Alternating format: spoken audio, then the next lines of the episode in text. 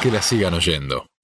Porque no solamente el deporte se practica con el cuerpo, sino también con la cabeza. Por eso, a partir de ahora tenemos la colaboración de los muchachos del equipo de psicólogos especializados en deporte. Entrenamiento militar en un equipo de fútbol de la Primera B Metropolitana.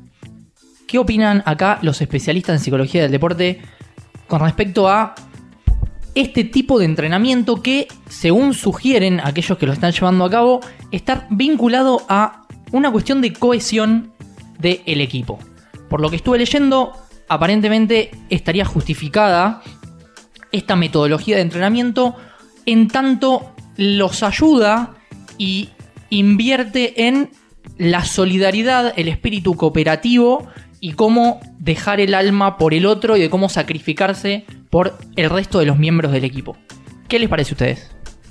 Bien, yo creo que es una charla más, más macro. Entiendo que la primera pregunta es si esto es trabajo mental, más allá de si puede trabajar la cohesión o no, si esto es trabajo mental o si estamos hablando de, otra cosa. Eh, es como la primera pregunta que se me ocurre hacer. Digamos que la cohesión sería la manera en que la psicología del deporte nombra esta especie de unión de equipo, ¿no? Como esta capacidad de los grupos dentro del deporte de sostenerse y mantenerse en el mismo esfuerzo y persiguiendo sus objetivos a pesar de lo que pueda llegar a pasar, ¿no? Adversidades, obstáculos, derrotas. Digo, me parece que va un poco por ese lado la cuestión de la cohesión desde la psicología del deporte. El tema es cuánto se asemeja a esto que están planteando ellos y, bueno, en un principio, ¿cuáles serían estas características del entrenamiento militar, ¿no? A mí lo que se me ocurre es que el entrenamiento es una preparación para la competencia. Si a un equipo lo estamos preparando algo similar para una batalla o para una lucha, está alejado de una de variables que se vayan a repetir en competencia. Estos jugadores nunca se van a tener que despertar a las 3 de la mañana para competir. No los van a despertar con un silbato para ir a jugar a la cancha.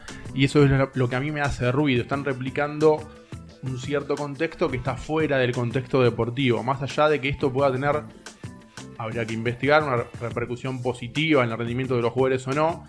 Entiendo que no se, los está preparando para otra cosa o se podrían obtener los mismos resultados de otra forma. Sí, aún así muchas veces se habla de que cuando se entrena se tiene que hacer a, intensidad de competencia. Y en ese sentido la intensidad podría estar equiparada en cuanto a eso, obviamente con excepciones de que, como dijiste, nadie se va a levantar a las 3 de la mañana para jugar un partido, pero sí está esta cuestión de ser intenso. Me parece que también apunta un poco a eso. Sí, a ver. Yo soy que por ahí tiene una opinión un poquito a favor del entrenamiento en algunos aspectos.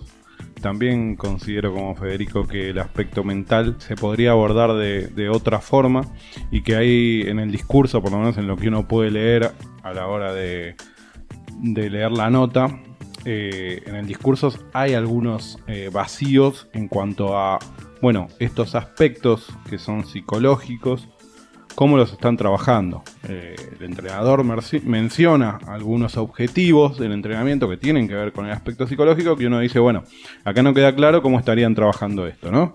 Porque, por ejemplo, registro una parte en la que él dice, nosotros estamos trabajando para que el esfuerzo sea conjunto.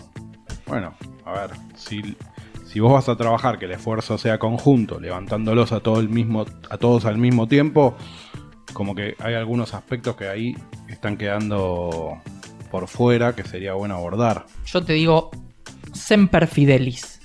Semper Fidelis es la frase de la Marina estadounidense, que es, eh, en traducciones, siempre fieles, y, un poco apunta también a esto, ¿no? Digo, me parece que hay bastantes semejanzas con este entrenamiento militar que plantean. Algunos de los valores que pregonan tienen que ver con aprender a no dejar a nunca nadie atrás.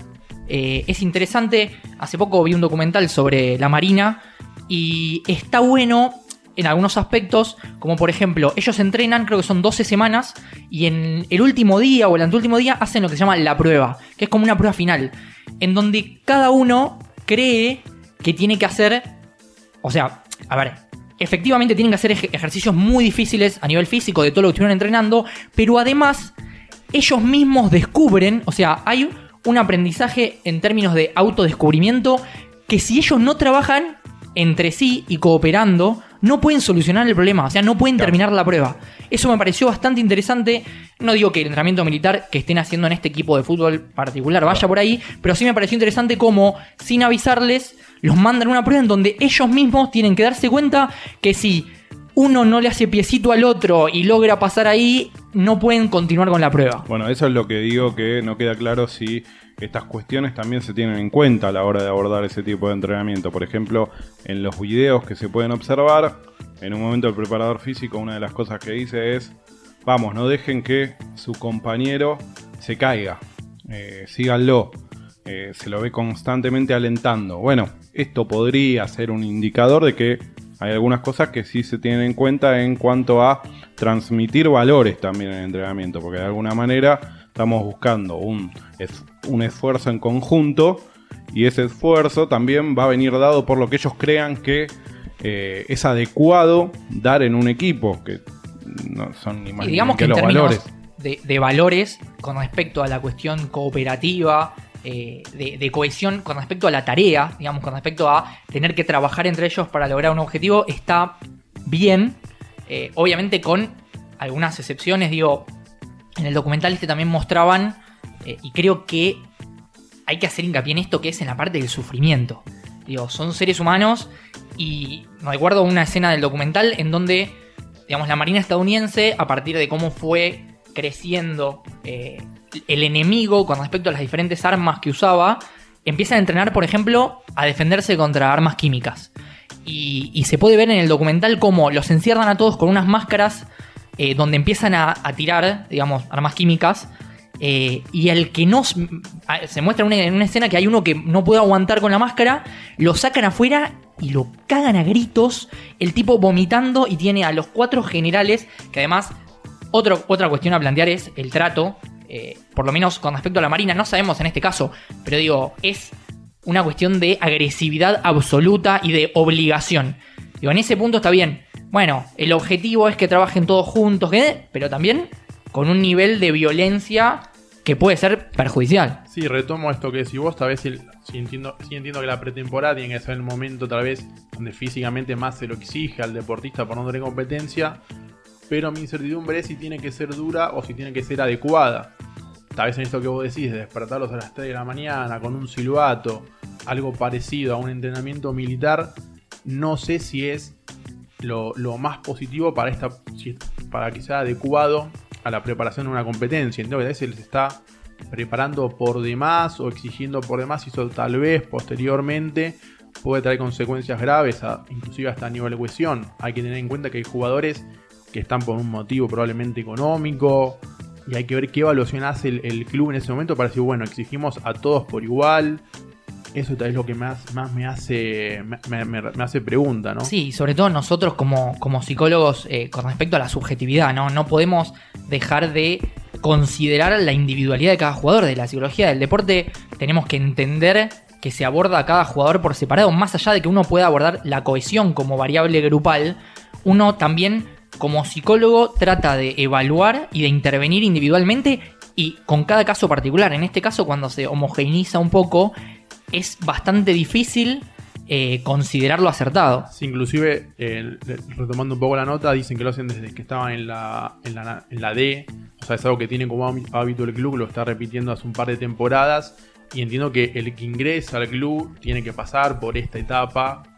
No voy a llamarlo rito ni nada, pero ¡Salí de ahí, maravilla! bueno, tiene que pasar por esta etapa de, de Bueno. pretemporada. Yo eso lo anoto como algo, lo anoté como un punto a favor de alguna manera. Porque de alguna manera ellos tienen las expectativas claras en cuanto a lo que se les va a pedir en una pretemporada. Ahora, en ese sentido, coincido en lo que vos decías antes, lo que manifestabas en cuanto a, bueno, eh, tratamos de simular el estrés que puede generar una temporada o una competencia deportiva. De hecho, el entrenador dice, nos preparamos para una temporada dura.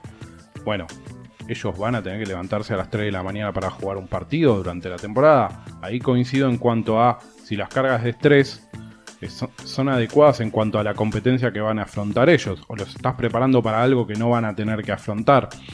Eso es interesante y coincido con vos que habría que repensarlo y también evaluar cuál es el efecto que tiene sobre todo esto, porque Después, si nosotros contamos las horas de entrenamiento, yo las conté, psicometrista, me tomé el trabajo, son 7 horas y media de entrenamiento. Entre descanso, Cuatro turnos, ¿no? break. Cuatro turnos, pero en total trabajan 7 horas y media. ¿Cuántas horas trabajas por día, Yannick? Jaque mate. ¿Más? ¿Menos? Un poquito más. Ok, un poquito más. Fede, Sí, ocho horas, sí. ok.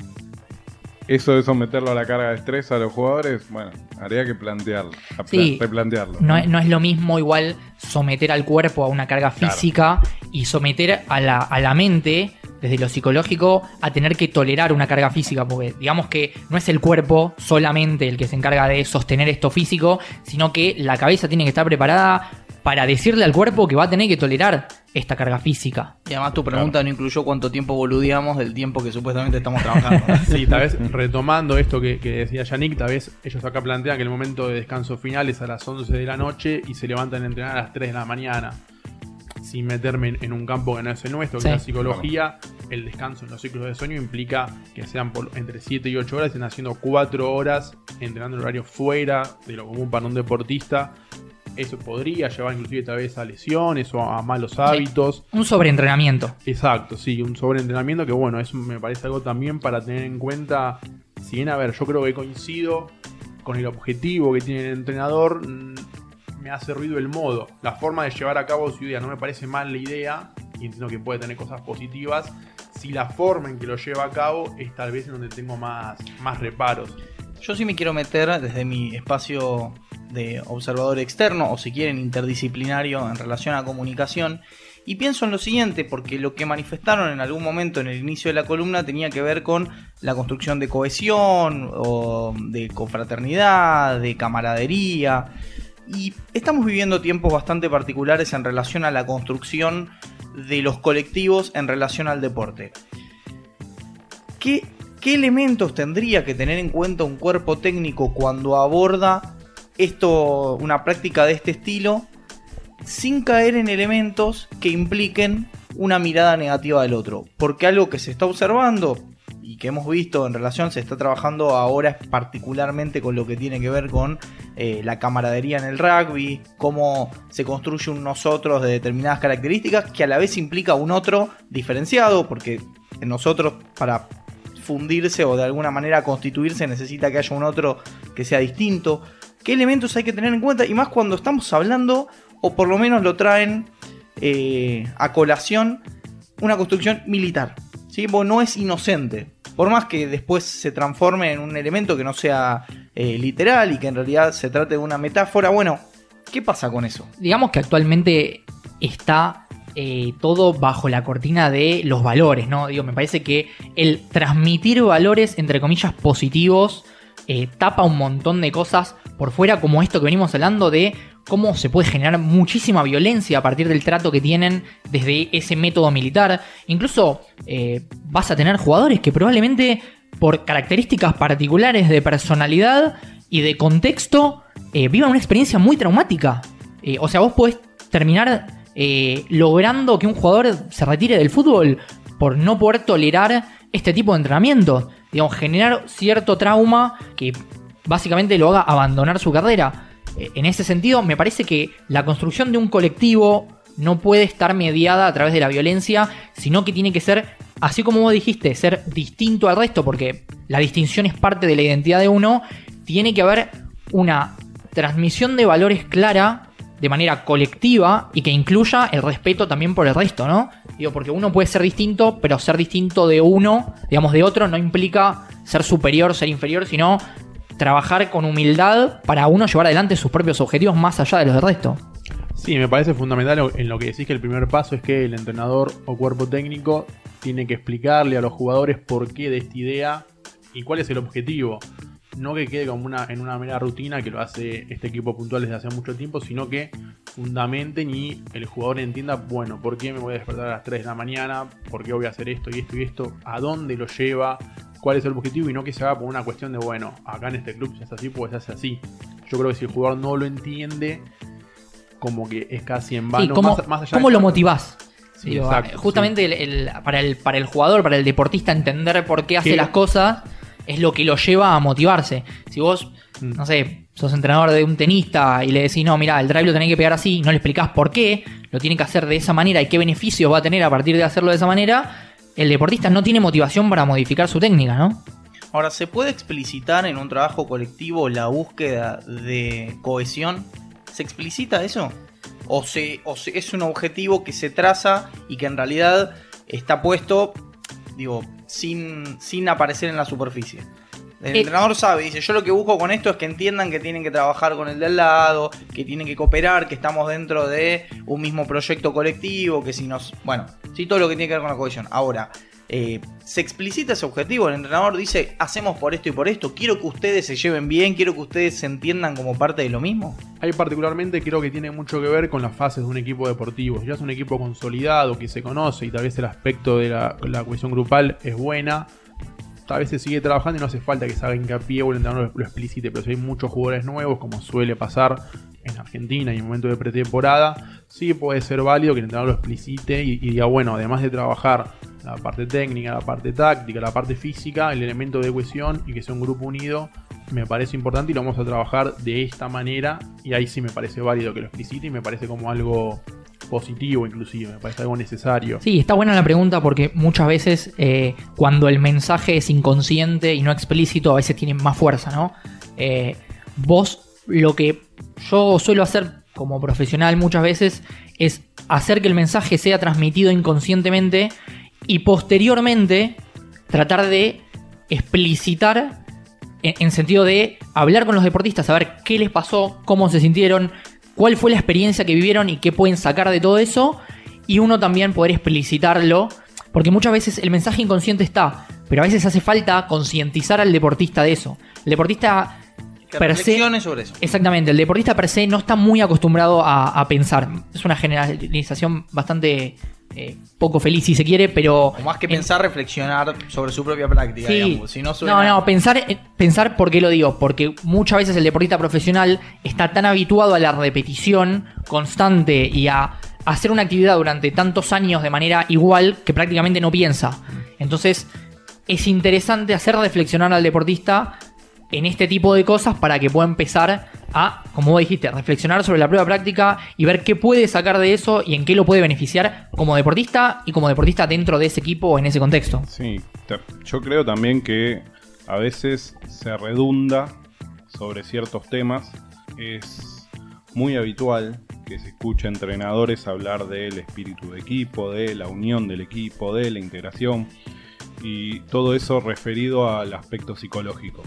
Y acá es donde también entran en juego las diferencias individuales de las que vos hablabas. Bueno, eh, todos necesitan el mismo entrenamiento, yo creo que se subestiman algunos aspectos del entrenamiento psicológico y se sobreestiman otros aspectos del entrenamiento psicológico. ¿Cómo cuáles?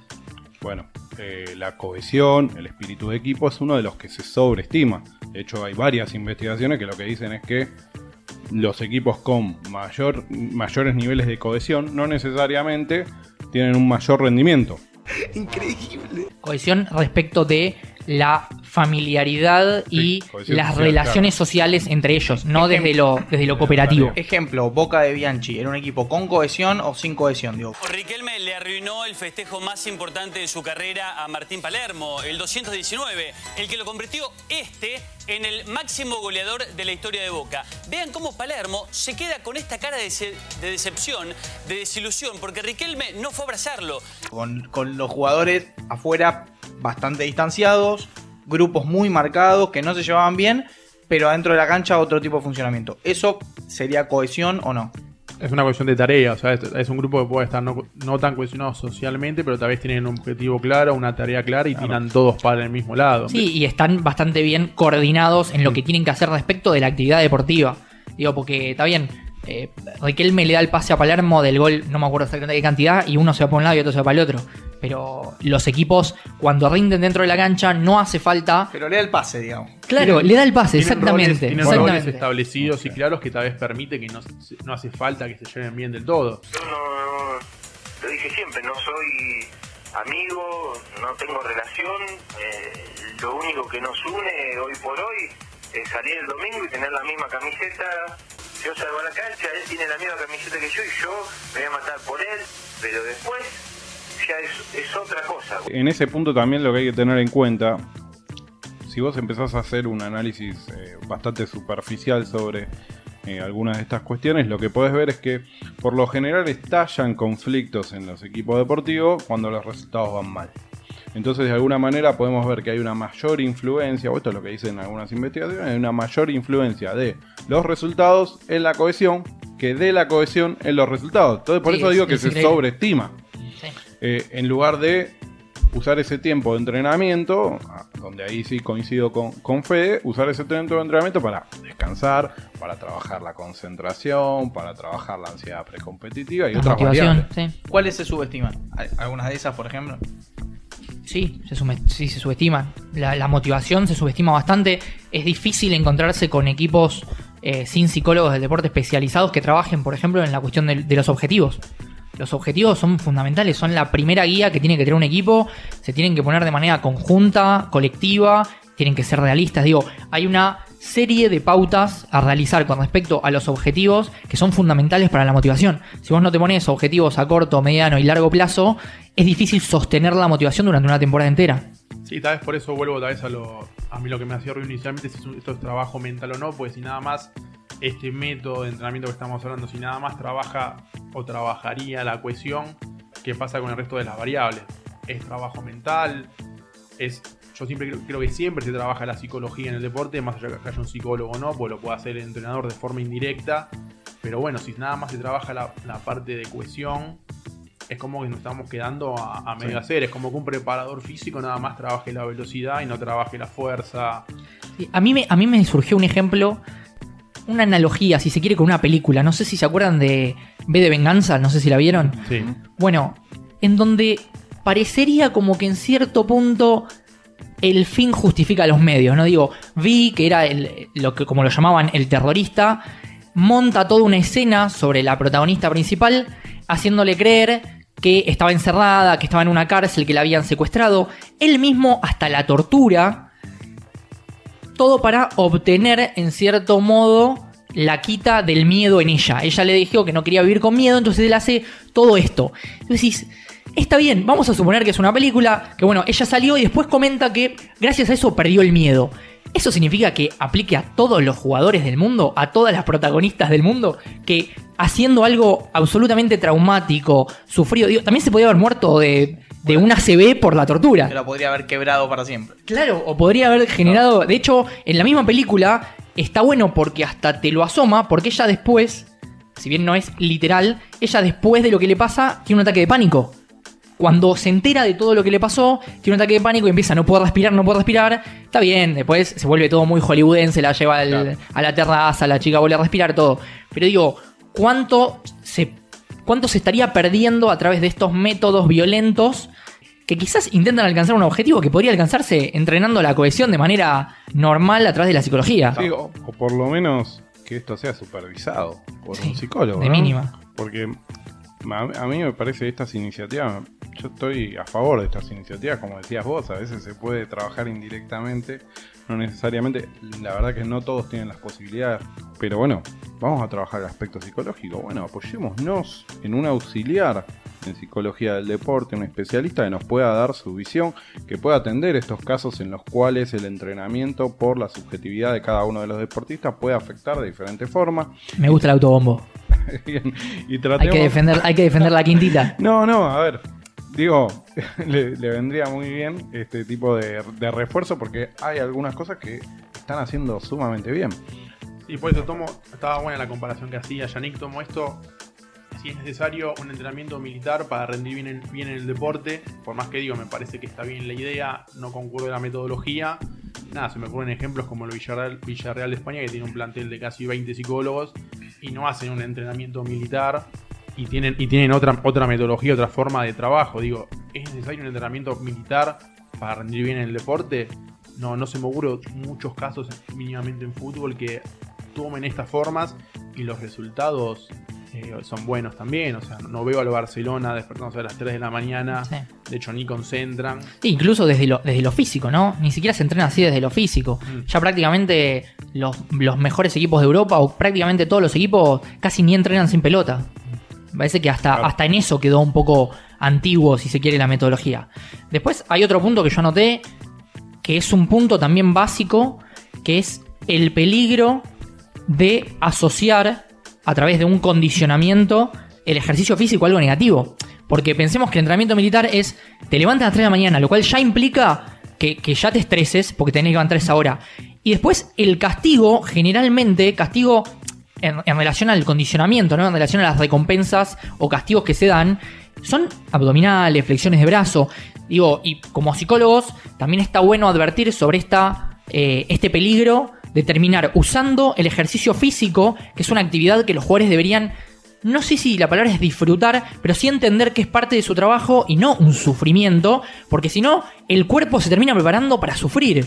Y la realidad es que, está bien, en pretemporada hacen esto, pero después durante el año también se trabaja el físico. Si vos terminás generando un condicionamiento del ejercicio físico hacia algo de sufrimiento, estás perjudicando también tu propio trabajo durante todo el año. Sí, coincido. Ahí, a ver, yo anoté algunos puntos a favor. Por eso vuelvo a la importancia de que por ahí tienen un psicólogo, de hecho. Sí, no, por no ahí- lo sabemos. Por ahí no, no estamos al tanto y lo tienen, en la nota no, no, no aparece. Pero digo, por eso la importancia de también tener un psicólogo que pueda de alguna manera estar atento a cuáles son los refuerzos hacia el entrenamiento que se está realizando. Yo anoté algunas cuestiones, bueno, desde el aliento, eh, la felicitación del preparador físico al terminar, los aplausos, también durante el eh, spinning creo que estaban haciendo. Hay algunos refuerzos positivos en cuanto a eso, pero habría que ver si todo está siendo abordado de forma adecuada para que justamente no generar eso en el deportista. Una reacción adversa hacia la, Sí, el ejercicio físico. Si me sumo a esto pensando en la pretemporada como una preparación para el resto del año, si después en el resto del año vamos a tener distintos horarios, distintas formas de entrenamiento, como que el deportista se va a tener que adaptar o- en una segunda oportunidad. Así que bueno, eso es algo me parece para, para tener en cuenta también. Sí, sí, sí, absolutamente.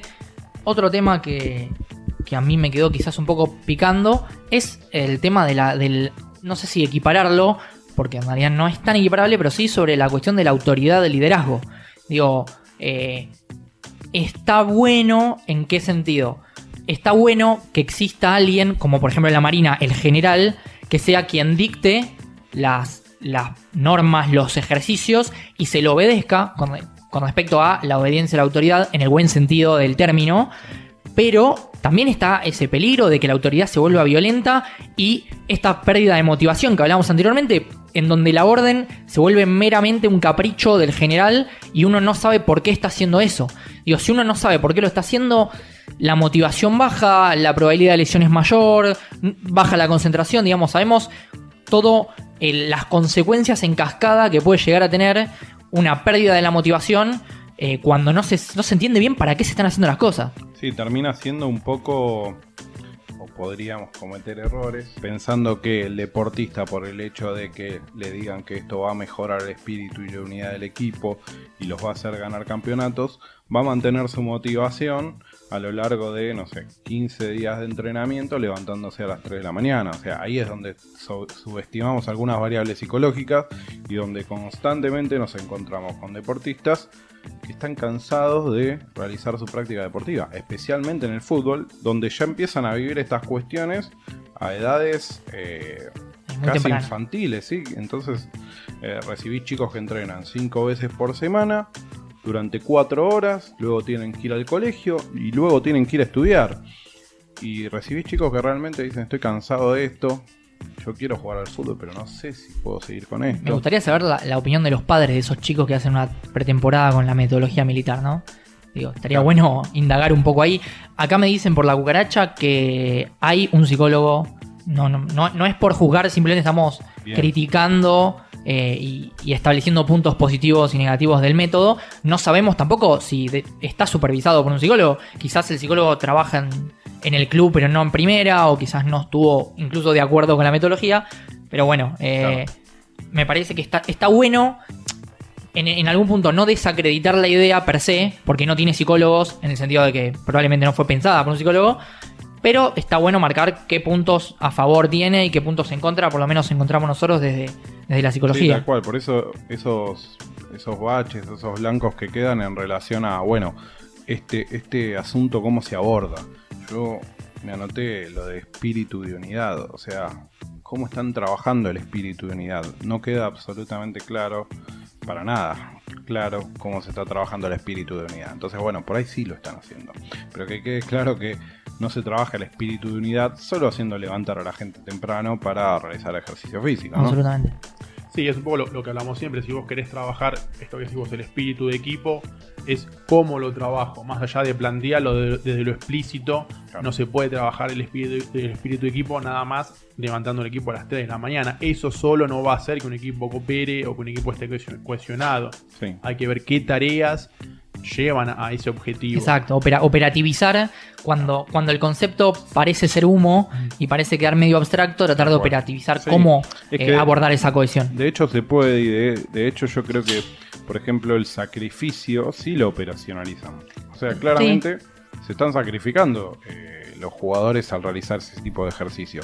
De hecho, había un video en el cual estaban realizando abdominales boca abajo en la arena. Entonces, están comiendo arena, básicamente. Entonces, de alguna manera, bueno, eso después habría que ver si se lleva. Si se, si se puede plasmar en el campo de juego, pero esa variable yo creo que la operacionalizaron. Después está el tema de los refuerzos, está el tema de la motivación, cómo hacer para mantener que eso se, para hacer que eso se mantenga a lo largo del tiempo. Esperemos que lo estén trabajando, obviamente, con el psicólogo. Sí, se me ocurre tal vez hilando un poco más fino qué pasa con los jugadores, eh, no sé, por ejemplo, lesionados que quedan por fuera de este, de este método de pretemporada, qué pasa tal vez con ese jugador que, no sé, empieza a jugar en marzo porque estuvo lesionado y se pierde este espacio, cómo se lo incluye y todo eso se tiene en cuenta. O mismo, viene un jugador nuevo a mitad de año y se perdió este espacio de espíritu de equipo de unidad de equipo. ¿Cómo hacen para incluir ese jugador que perdió este paso aparentemente tan importante la metodología del club, ¿no? Como Claro. empieza a ver baches y uno empieza a leer finamente. Pero bueno, pero sí, vuelvo a repetir, me parece que hay cosas que son positivas. eh, No, a ver, pensémoslo como eh, el 9 del equipo, el 9 titular, no está, no está pudiendo entrenar, está lesionado. Ese, ese jugador no va a tener espíritu de equipo. se tiene que levantar a Claro. las 3 de la mañana, se está lesionado o no. No, perdió el espíritu de equipo porque se Claro. perdió esos 10 días de entrenamiento. Y a veces, a veces se, se cae como en una especie de, de querer innovar y hay que ver cuánto rigor científico y cuánto eh, hay de cierto en esta metodología, ¿no? Porque la verdad es que muchas veces, digo, eh, este club es un club al que le viene yendo bien desde los resultados. Mi pregunta es, vamos a suponer que esto arrancó hace 5 años y hubiese descendido tres veces, yo no sé si se hubiese mantenido la metodología. Y, que, y no haberla mantenido no implicaba que la metodología no funcione. Claro. Implique, implica que por todas las variables y el contexto y todo lo que pasó, evidentemente no se pudo. Ahora, ¿quién garantizaba que modificando la metodología no se iba a descender? Y bueno, yo igual creo que ahí es multivariable porque también es un club que tiene un acceso económico que la mayoría de los clubes de las categorías que fue ascendiendo no la tenían y ahí tenés una variable. O sea, Ni hablar, sí, por eso. Está Sí. sumamente No, pero, ver, multideterminado. me parece que es otro punto como agre- para agregar a esta situación en cuanto a, bueno, innovemos, probemos nuevas formas de entrenamiento, eh, operacionalicemos algunas variables que nosotros queremos ver en nuestros equipos, hablando como si fuéramos entrenadores, ¿no? Pero digo, después veamos qué pasa con eso, y no en términos de resultados, sino en, en términos de rendimiento. Muchas veces después la lectura hacia afuera está determinada por el resultado. Un caso muy claro que me acuerdo es el de el Leicester campeón de Ranieri y la anécdota de cómo se hicieron sus propias pizzas y la, no, la cohesión Claro. del equipo, cómo les demostró que ellos tenían que hacer su propio. ¿Cuántas experiencias de esas podemos contar de equipos que descendieron? Miles seguramente, pero bueno. Bueno, y está plagado también de, de las típicas arengas, ¿no? que hay que dar todo pa- para ganar este partido. Este partido lo vamos a ganar con vos porque tenemos la mejor camiseta del mundo. Porque esta camiseta no todos la tienen, nosotros solos. Pero viejo, ustedes son todos cracks, pero vamos a dejar la vida por el equipo, por los chicos que no están citados, vamos a rompernos el culo por los papás y por todos los que se sacrificaron para que hoy estemos acá, Por viejo. los chicos que están acá. Piensen que nosotros- miles de chicos y miles quieren estar acá y hoy estemos nosotros. Hoy Así vamos que a vamos a aprovechar las vamos oportunidades, viejo, vamos, viejo. Vamos a trabajar con la cabeza, con todo. Vamos Independiente. Vamos. Estas arengas que tienen más de vendehumo que de verdadera cohesión o concentración en la tarea. Y, y es muy gracioso porque uno se fija incluso en las redes sociales, en los posts de, uh, miren la arenga de tal jugador, incluso a veces hasta jugadores de 8 o 9 años que realmente da vergüenza ajena y da un poco de pena que se esté trabajando en ese nivel, eh, Claro. con ese nivel de humo, digamos, Sí, claro. con esa falta de, de profesionalización. Concepto- conceptos técnicos no. Claro, no, no, nada. ¿Y, y qué, cuál es el final del post? Generalmente cuando ponen algo así, ganaron 8 a 0. Ah, o sea, vos me vas a decir que si no hubiese habido arenga, hubiesen perdido. Ganaron 8 a 0. O sea, evidentemente había una diferencia jerárquica entre los equipos. Y después me encantaría saber dónde están aquellas anécdotas donde hubo arenga y el, part- y el equipo perdió, ¿no? Sí, Porque esas no aparecen. Sí, de hecho, a Ranieri en el torneo posterior, en el mismo torneo posterior, lo echaron. Perfecto, no había pizza. Yo no creo que él, además, o sea, me permito pensar en Sí, que sí, sí, no creo acuerdo. que él estuviese de acuerdo en que expusieran esa imagen de ellos haciendo pizzas y que eso lo asemejaran o, o lo emparentaran con el rendimiento que tenía el equipo dentro de la cancha. Y sí, porque le quitaba un poquito de mérito a él. Y es que lo que hacían adentro de la cancha, por lo menos No sé, ¿eh? no sé porque No. también ahí hay cómo maneja grupos este tipo, cómo logró unirlos, cómo logró motivarlos.